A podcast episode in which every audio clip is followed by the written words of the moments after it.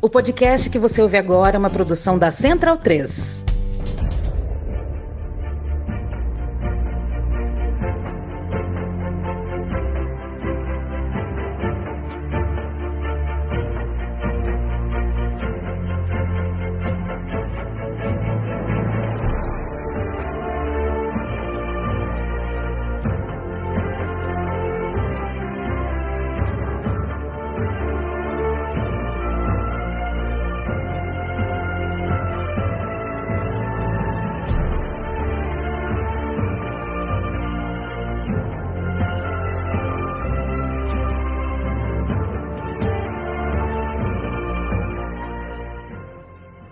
Bem-vindo e bem-vinda, amigo e amiga da Central 3. Este é o Bundesliga no ar. Eu me chamo Leandro Amin. Aperte minha mão, receba o meu beijo, o meu abraço. Muito prazer em conhecê-lo. Se já me conhece, que bom revê-lo e revê-la neste ambiente virtual chamado Podosfera. Eu estou ao lado de Gerd Wenzel, a autoridade máxima em futebol alemão em temas alemães. Assim, ó, se quiser, ah, vamos falar de economia, da agricultura da Alemanha, é literatura da Alemanha. Não me venham com outros especialistas. Eu só. Sabe aquela música do Tim Maia que fala assim: eu, eu só quero chocolate. Não adianta vir com Guaraná para mim.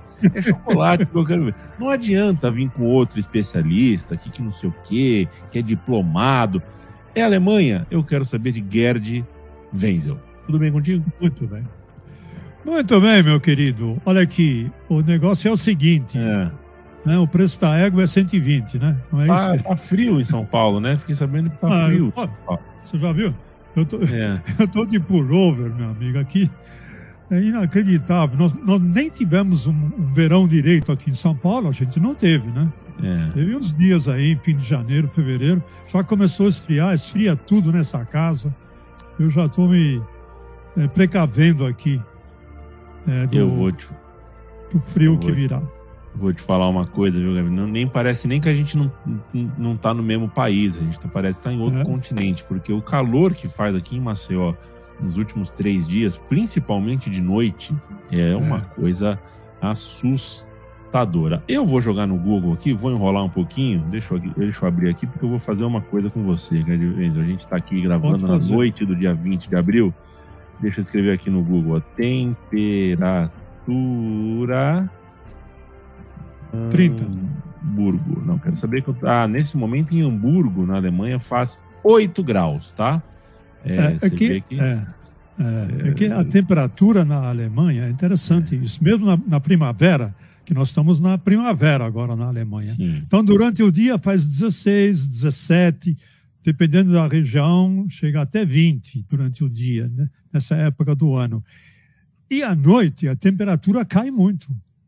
Né? Então, essa variação de temperatura na Alemanha, à noite vai chegando, vai caindo, vai caindo, às vezes cai até 10 graus no mesmo dia, só que é à noite. Aí, quando chega, quando amanhece, começa a aquecer de novo.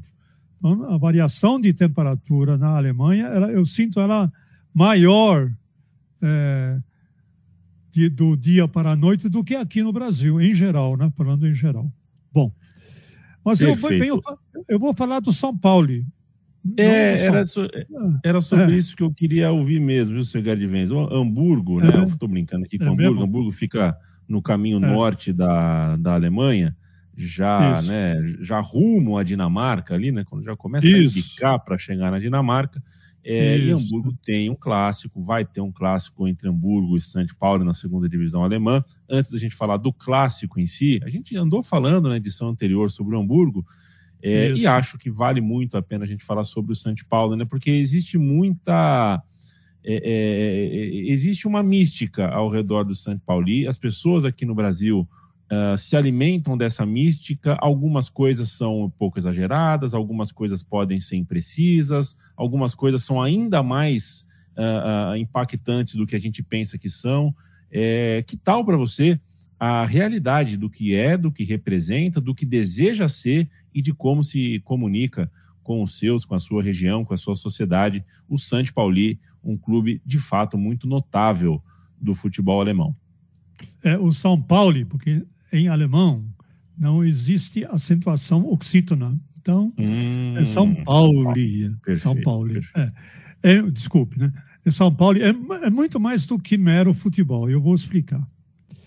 Então, só para você ter uma ideia, estima-se que na Alemanha haja aproximadamente 11 milhões de simpatizantes e torcedores, simpatizantes, torcedores, fã, fãs, cujos corações batem pelo São Paulo. Muitas vezes tem o seu clube principal, né? mas em segundo lugar vem o São Paulo e um clube cuja interessante que majoritariamente a trajetória desse clube é na segunda divisão. Foram 28 temporadas na segundona, desde que existe a segunda divisão alemã, né? e apenas oito na divisão de elite. E a última vez que o Clube da Caveira, sobre essa caveira eu vou falar mais tarde, que é o símbolo né, do São Paulo, a última vez que o Clube da Caveira frequentou a Bundesliga foi em 2011. E desde então, ele se mantém na segunda prateleira do futebol alemão. E era o único time de Hamburgo que fazia parte da segunda divisão, até que, em 2018, o seu arquirrival da cidade, do local, Hamburgo, passou a lhe fazer companhia. Mas disso a gente vai falar mais tarde. Os dois vão se encontrar na próxima rodada e o jogo vai, ele pode significar aí um divisor de águas, né? Mas depois a gente fala sobre isso aí. Então é o seguinte, o São Paulo não é apenas um clube de futebol. O São Paulo, ele se tornou também uma marca que representa, representada pelos valores que ele defende. Quais são os valores que o São Paulo defende desde a década dos anos 1980. O, diretor do clube, que é o Bernd von Geldern, ele dá uma explicação para nós. Ele diz o seguinte: nosso clube se caracteriza por defender valores humanistas. Lutamos contra racismo, fascismo e qualquer tipo de discriminação e desenvolvemos até camisetas né, e outros produtos nossos do São Paulo com os dizeres é, no place for homofobia, não tem lugar para fascismo, não há lugar para sexismo, não há lugar para racismo, etc, etc, etc. Esse é o núcleo da nossa postura. Né? E vale ressaltar que essa é uma postura, não é da diretoria apenas, é uma postura compartilhada pela comunidade de torcedores que participam ativamente de ações sociais e dão impulsos a campanhas a favor dos valores defendidos pelo clube. Né? E aí a gente vai falar é, da bandeira do clube. Essa história da bandeira do clube é interessante. Um torcedor do, do movimento punk, né, lá na década de 80, em São Paulo, ele trouxe uma, trouxe uma, uma vassoura ao estádio e na vassoura ele improvisou a bandeira dos piratas. E a, a torcida adorou essa bandeira dos piratas porque ela representaria é, bem ou mal a luta do pobre contra o rico, do forte, do fraco, do, do, do Davi contra o, contra o Golias. Eles pelo menos entenderam assim, né? Então, é, a caveira que hoje representa, que está inclusive na, na, na mídia social do, do, próprio clube, que os torcedores trazem é, bandeirolas é, gigantescas com, a, com, com, a, com, esse, com esse símbolo da caveira, é, representa uma política, uma postura política e social, não apenas de alguns torcedores, mas do clube como um todo. É o símbolo da luta por valores que muitas vezes são relegados a um segundo, a um terceiro, a um quarto plano pela sociedade em geral. Então, a rebeldia é inerente ao São Paulo. A rebeldia contra alguns conceitos estabelecidos, contra eh, alguns, eh, eh, algumas expectativas é, nutridas pela elite do futebol alemão, etc, etc, etc. Então, e isso se reflete no dia a dia do clube. Por exemplo, foi baixada uma diretriz da diretoria de acordo com a qual não seria permitido qualquer tipo de manifestação discriminatória contra quem quer seja, contra quem quer que seja dentro do estádio durante um jogo de futebol. Né? Então, aquilo que se vê muitas vezes, manifestações racistas, manifestações homofóbicas, né? não são permitidas dentro do estádio do, futebol do, do, São Paulo e dentro das dependências do clube. E quem se manifestar está é, banido do estádio por um tempo determinado. Né? Não poderá fragmentar o estádio. Né? Além disso, o arco-íris, que é um símbolo do movimento LGBTQ, mundo afora, ele foi integrado ao uniforme dos jogadores, à braçadeira do campeão, assim como a diversos produtos que você pode adquirir eh, na, na, loja, né, no fan shopping do São Paulo. Portanto, no espectro político e social, o clube e seus fãs se situam claramente à esquerda. A massa torcedora se declara antifascista e antirracista Antes da pandemia, inclusive, quando São Paulo jogava fora de casa, não raro é, ocorreram conflitos com hooligans neonazistas. Né? A gente lembra que no arquirrival da cidade, que é o Hamburgo, há hooligans que defendem um, abertamente um ideário neonazista. Então você pode imaginar o aparato policial que toma conta da cidade quando se enfrentam Hamburgo e São Paulo. O clube ele se orgulha ainda de poder contar com a maior torcida feminina do país. Uma iniciativa, por exemplo, da torcida organizada feminina, feminina em 2002 forçou a diretoria do clube de retirar do estádio Milantor um layout, um layout não, um, é, um, uma propaganda gigantesca, um outdoor gigantesco de propaganda sexista de uma revista masculina. É, a torcida organizada feminina do clube obrigou a diretoria a é, retirar esse cartaz, esse autor do estádio.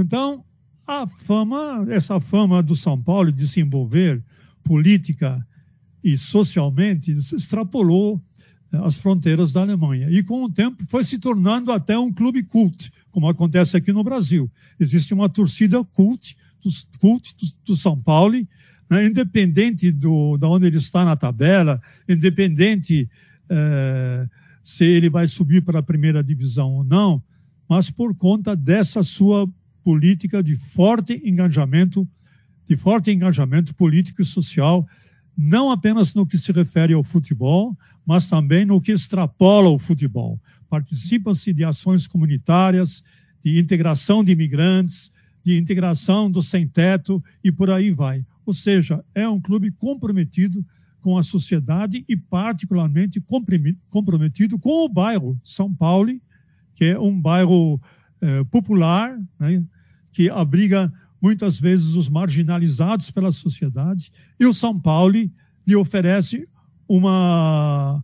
lhe estende o braço, lhe estende a mão para ajudar naquilo que for possível. Então, é por isso que o Clube São Paulo tem é, tantos fãs, que muitos, inclusive, não estão nem aí para o futebol, mas entendem que o clube é, tem um papel importante na construção de, de uma sociedade, na construção daquela sociedade, da cidade de Hamburgo, e faz a sua contribuição, não apenas no que diz respeito ao aspecto esportivo, mas diz respeito também aos valores que o clube defende. Esse é o São Paulo. Muito parecido, aliás, com um outro clube na Alemanha, que é o Union Berlin. O Union Berlin faz esse trabalho, talvez não com tanta ênfase, mas também tem esse viés de engajamento político-social é, é, assim como o São Paulo tem. Basicamente é isso que eu queria expor a você e a todos os que nos ouvem sobre o São Paulo, Leandro. E um time que, acima de tudo, é, a natureza foi muito pai e mãe com esse clube, porque é, não são muitos times no mundo. Tem muito time que usa verde e branco, muito time que usa vermelho e branco, muito time que usa preto e branco. Agora, a cor do São Paulo é muito característica, é muito própria. É, então, até nisso, é um time realmente distinguível, né? É um time é, é muito peculiar, é um time que merece o nosso respeito. Daqui a pouquinho a gente fala sobre, uh, de novo, sobre o, o, clássico, né? São Paulo e Hamburgo, mas antes quero um olhar do Gerd Wesel. A gente aqui está é, tá acabando a quinta-feira, acabou a rodada uh, da UEFA, né? Das três competições da UEFA, e a gente tem dois times alemães em situações opostas aí no, no, no vestiário, né? O Bayern de Munique está eliminado. Até fez uma graça nos primeiros minutos, mas não conseguiu é, ameaçar a classificação do Manchester City. Achei muito curiosa a substituição no segundo tempo, é, é, Sané e Mané, né? Quer dizer, os dois jogadores tiveram que se bater a mãozinha ali na, na substituição, né? É, eu achei, não se faz essa substituição dado, dado o momento que vive o clube. Mas a boa notícia é o Leverkusen, né, Gerd? Passou pelo elegante é, Saint Galois da Bélgica com goleada, é semifinalista da Europa League, o Bayern Leverkusen nada mal. É, olha, o, deixa eu só falar um pouquinho do, do Bayern Munique. Claro que o torcedor tem todo o direito de sonhar, né? Tem um ditado que diz aí: quem pode sonhar, pode realizar. Mas no sonhar fundo, no fundo, mas no fundo, no fundo, a gente sabia que dificilmente o Bayern Munique poderia reverter esse resultado, né? E o seu histórico de reversão, né? tem times que têm histórico de reversão, por exemplo, o Liverpool é um time assim, o próprio Barcelona é um time que uh, na Champions League chegou a reverter alguns uh, resultados já, mas o Bayern de Munique, a última vez que ele sofreu uma derrota de, por 3 a 0 na, no mata-mata da Champions League, salvo engano da minha parte, foi em 2014. Perdeu para o Barcelona lá no Camp Nou por 3 a 0 e depois chegou na Allianz Arena e venceu por 3 a 2 e foi eliminado assim mesmo. Eu imaginava que até que ele poderia vencer o jogo por 1 a 0, 2 a 1, mas eu cravei que ele não se classificaria. Muito bem. Dito isso, o, o Bayern de Munique mais uma vez está eliminado da Champions League. E vamos ver agora como isso vai impactar sobre o time na Bundesliga. Né? Essa é a expectativa agora. Por quê? Porque o Thomas Tuchel, como eu disse no programa anterior, o Thomas Tuchel veio para é, ajudar o Bayern a conquistar a tríplice coroa. Muito bem. O Thomas Tuchel não apenas não conseguiu a tríplice coroa, não vai conseguir a tríplice coroa com o Bayern, como também não vai conseguir a dúplice coroa, que foi eliminado da, da Copa da Alemanha. Então só lhe resta a Bundesliga. Né? Quer dizer, para a coisa ser pior ainda do que está, só falta também o Bayern de Munique não conseguir levantar o título é, de campeão alemão, que seria o 11 título. Mas vamos aguardar aí, porque por enquanto a campanha do Thomas Tuchel à frente do Bayern é pífia, como diria o meu amigo Mauro César. Né? Duas, duas vitórias, dois empates e duas derrotas. Né? Isso nos últimos seis jogos. Para um time como o Bayern e para como um técnico como o Thomas Tuchel, é uma campanha pífia. Claro que há outros fatores né, que contribuem para esse mau resultado. Não vamos colocar toda a culpa aí no Thomas Tuchel. Ele pegou esse bonde andando. Acho que o grande erro para mim da diretoria foi demitir o Julian Nagelsmann no meio e na véspera de jogos decisivos do campeonato alemão, da, da Copa da Alemanha e da Champions League. Então, o, o buraco é mais embaixo. Né? O, o, buraco chama-se Oliver Kahn, que é o diretor executivo do clube, e o Sali Amidic, que é o é, diretor esportivo do clube. Então, por aí. Bom, e a boa notícia é o Bayer Leverkusen. Eu não me lembro quando foi a última vez que o Bayer Leverkusen foi o único representante alemão é, numa competição europeia. Eu me lembro quando foi a última vez que ele esteve numa semifinal da Liga Europa.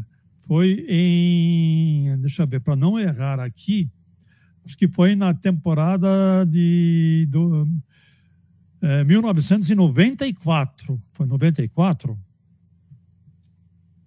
Não. Bom, eu não acho que foi 98, eu não sei, foi na década de 90. Né? Acho que é por aí, né? É. é, que ele, inclusive, foi, foi para a semifinal e acabou eliminado pelo Parma, pelo Parma na época. Ele tinha sido campeão em 1988, salvo engano da minha parte, diante do Villarreal, no, na cobrança de penalidades máximas, e tinha ido para uma final de Champions League em 2002 contra o Real Madrid, um jogo histórico lá em Glasgow, que o Real Madrid, com aquele que é considerado o gol mais bonito que o Zidane já fez em toda a sua vida, quando o Real Madrid venceu por 2 a 1. Um. Ou seja, o Bayer Leverkusen, ao todo, está numa semifinal apenas pela quarta vez na sua história. Três vezes a Liga Europa, o antigo, a antiga UEFA Cup, e uma vez ele foi para a semifinal e depois para a final na Champions League. Então é um feito histórico. E é mais histórico ainda porque o Bayer Leverkusen é o único clube da Bundesliga que agora está salvando a honra do futebol alemão. Né?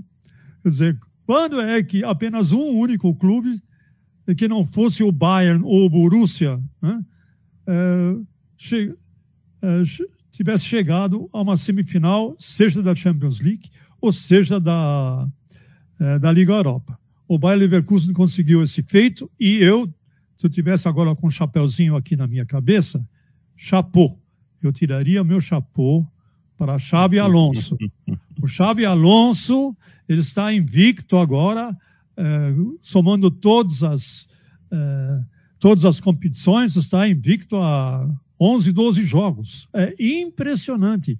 Ele pegou, o Xavi Alonso pegou o Bayer Leverkusen em 17 lugar na Bundesliga.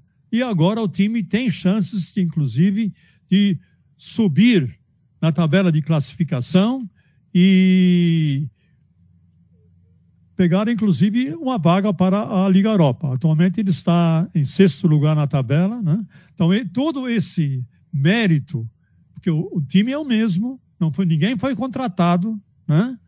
chamaram o Xabi Alonso para pôr ordem na casa, ele não apenas botou ordem na casa, ele tornou a equipe um time competitivo.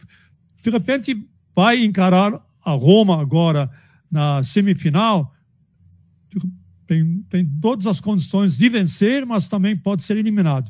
Mas o fato de chegar a uma semifinal, depois de tantos anos na sua história, e é apenas é pela terceira vez que ele chega numa semifinal em toda a sua história, é um fato que tem que tirar o chapéu, e o mérito é do Xavi Alonso. Não sei se você concorda comigo, mas eu, eu fico feliz, viu, Gadivendo, quando vejo um cara como o Xabi Alonso dar certo. Quando a gente vira ele jogando, a gente já imaginava o que ele seria como técnico. E dito e feito, ele como técnico, ao que tudo indica, terá o futuro que tava, né, é, aparentava que ele teria mesmo, um cara muito muito inteligente com a bola no pé, muito inteligente taticamente, que seja inteligente e bom e competente vencedor como técnico também. Tem rodada no Campeonato Alemão, Gerd Wenzel. Rodada 29. Augsburg e Stuttgart, Mainz e Bayern de Munique, olho nesse jogo. Hertha e Werder Bremen. Hoffenheim, Colônia, Bochum e Wolfsburg, Dortmund e Frankfurt, Freiburg e Schalke, Leverkusen e Leipzig, Mönchengladbach e União Berlim. O Dortmund joga em casa, o Bayern joga fora. A chance é boa, a chance é razoável para o Dortmund tentar de novo empatar na liderança ou até ultrapassar o Bayern de Munique, só que para isso vai ter que superar o Frankfurt, Borussia Dortmund e Frankfurt. Queria um olhar seu para essa corrida lá em cima e também falando de segunda divisão, o clássico que a gente já citou, Hamburgo e São Pauli. Não é todo dia que a gente vê uh, esse clássico acontecer, com os dois times brigando bastante lá em cima. O Santo Pauli perdeu na última rodada, o Santo Pauli, né? Aprende, Leandro, aprende. O Santo Pauli é, ganhou 200 jogos seguidos, mas perdeu na última rodada. Seja como for, tem 47, o Hamburgo tem 53, os dois estão brigando pela mesma vaguinha na elite do futebol alemão. O Hamburgo está em terceiro, Santo Pauli em quinto. É, o negócio é o seguinte, né? É, vamos olhar aqui, ó, o Hamburgo é, não, não, podemos esquecer, faz sua quinta temporada consecutiva na segunda divisão. Eu lembro de um tempo que o Hamburgo se orgulhava de nunca ter jogado na segunda divisão. Nunca jogou e agora está aí na quinta temporada já, não consegue subir. Nas quatro anteriores, quando tentou voltar logo à primeira, ficou três vezes em quarto lugar e na temporada passada ficou em terceiro, disputou a repescagem com o Hertha e o Hertha despachou o Hamburgo. Se imagina como é que está o Hamburgo, né? É, então, é a sua quinta tentativa de volta por, por, por, cima. E mais uma vez o time, deixa eu ver em que lugar que está o, o Hamburgo. Deixa eu ver aqui. Em terceiro. É, ele está em terceiro, que significa repescagem. Não sobe diretamente. E o São Paulo está onde? Está em quinto, a seis pontos do, do Hamburgo, a seis pontos da repescagem. Ou seja, é um jogo que pode ser um tipo de divisor de águas. Né? Se o Hamburgo vencer, ao mesmo tempo em que ele fortifica as suas pretensões de voltar à primeira divisão, deixa o São Paulo já mais longe, inclusive, de uma vaga para a repescagem. Caso contrário, se o São Paulo vencer, o São Paulo é, se aproxima perigosamente, do ponto de vista do Hamburgo, naturalmente, do, do, da vaga para a repescagem e realimenta as suas esperanças de conseguir subir à primeira divisão. Né? É, então, nós temos aí um clássico que, inclusive, nós vamos fazer. Né? O One Football vai fazer esse jogo amanhã, a partir das 13h30, com transmissão, com narração do do Monsanto e minha modesta contribuição eh, nos comentários, porque ele pode ser, pode definir algumas coisas aí, tanto, como, tanto para o Hamburgo como para o São Paulo. E é importante dizer ainda que para a torcida do São Paulo, ok, seria bom subir para a primeira divisão, assim como fizeram nossos camaradas lá do União Berlim, mas é, eu não digo que é secundário, mas para o São Paulo e para o torcedor do São Paulo, é mais importante vencer o Hamburgo. É tipo assim, Schalke e Borussia Dortmund. É um derby local. E é até mais derby porque é a mesma cidade, né? No, no primeiro turno, deixa eu ver, no primeiro turno, é, o São Paulo, salvo engano da minha parte, ganhou do Hamburgo por 3 a 0. Né? Então, foi lá no Milantor, na casa do, na casa do São Paulo. E agora o Hamburgo vai partir para a revanche. Então nós temos um clássico que o aparato policial já está organizado para evitar aí qualquer eh, vias de fato maiores né, do que já costumou acontecer. O jogo é aberto, derby é derby. Esse é, uma, é um clássico que a gente nunca sabe exatamente do que, que pode acontecer. Tanto Hamburgo como São Paulo eh, tem chances eh, de vitória. Então, sobre Hamburgo, São Paulo seria isso. E sobre outro que você falou, era tem o Mainz e o Bayern, né? que a gente não pode esquecer. Vamos ver, o Mainz está também numa grande campanha de recuperação. Está a nove jogos sem perder, cinco vitórias e quatro empates.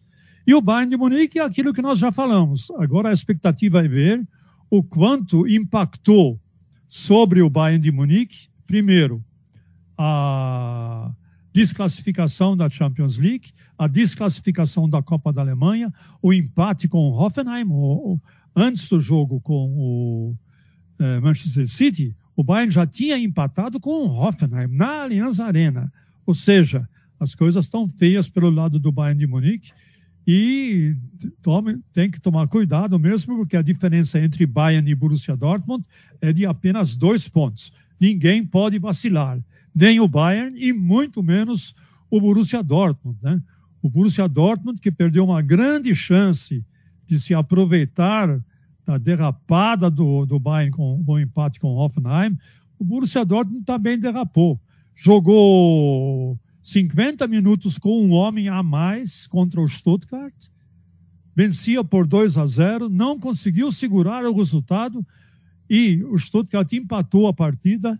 E aí o é, Stuttgart fez um gol, aliás, o Borussia Dortmund fez um gol, continuou à frente por 3 a 2 e nos acréscimos, imagine, com um homem a menos, o Stuttgart ainda empatou. Ou seja, o Borussia Dortmund foi incapaz de segurar uma vitória que lhe parecia garantida. Vamos ver como que o Borussia Dortmund vai voltar agora a campo. É verdade, é na sua casa, lá no Westfalenstadion, né? contra o Eintracht Frankfurt, que também não vai bem nas pernas, vai bem na Copa da Alemanha, que está na semifinal da Copa da Alemanha e vai enfrentar o Stuttgart na semifinal. Né? Mas na, no campeonato alemão, o Eintracht Frankfurt vai muito mal das pernas. É muito mal, não. Não corresponde à expectativa da sua torcida, vamos dizer assim. Né? Está em sétimo lugar e vem do empate com o Borussia Mönchengladbach, o que fez com que ele não é, pudesse entrar numa disputa direta de vaga de, uh, para a Liga Europeia da próxima temporada. Então são esses jogos basicamente que vão determinar aí já na 29 rodada algumas definições, alguns vão ser alguns divisores de água, tanto para o Bayern como para o Borussia Dortmund, como para o Eintracht Frankfurt, que está tudo muito, né? Tanto na parte de cima da tabela como na parte de baixo, tenho a impressão que é disputa por vagas né? tanto para competições europeias e para escapar das vagas para o rebaixamento, vai ser árdua essa disputa na atual temporada, Leandro. Você já sabe onde assistir o Campeonato Alemão, na OneFootball com Gerd Wenzel, Dudu Monsanto e companhia. Você já sabe onde ouvir a conversa de futebol alemão aqui no Bundesliga no ar, comigo, com Gerd Wenzel. Toda sexta-feira a gente pinga com uma edição nova do seu podcast de futebol alemão. A Central 3 tem um financiamento coletivo em apoia.se barra Central 3, porque é uma produtora independente e por isso precisa de recursos alternativos. É sempre um profundo prazer ter essa meia horinha de papo com você, Gerd Venzo. Semana que vem a gente se encontra. Beijo, abraço, tchau, tchau. Um abraço, bom feriado e tchau, tchau.